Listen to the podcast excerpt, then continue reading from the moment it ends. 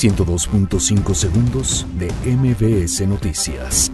Olga Sánchez Cordero anuncia que el gobierno de López Obrador buscará la legalización de la marihuana y amapola. Claudia Sheinbaum pide a alcaldes y diputados poner fin a la corrupción en la Ciudad de México. Dictan prisión preventiva a pareja vinculada a 10 feminicidios en Ecatepec, Estado de México. Asesinan a 5 personas en Tianguis de Chicoloapan, Estado de México. INAI ordena a PGR dar a conocer videos sobre homicidio de Luis Donaldo Colosio.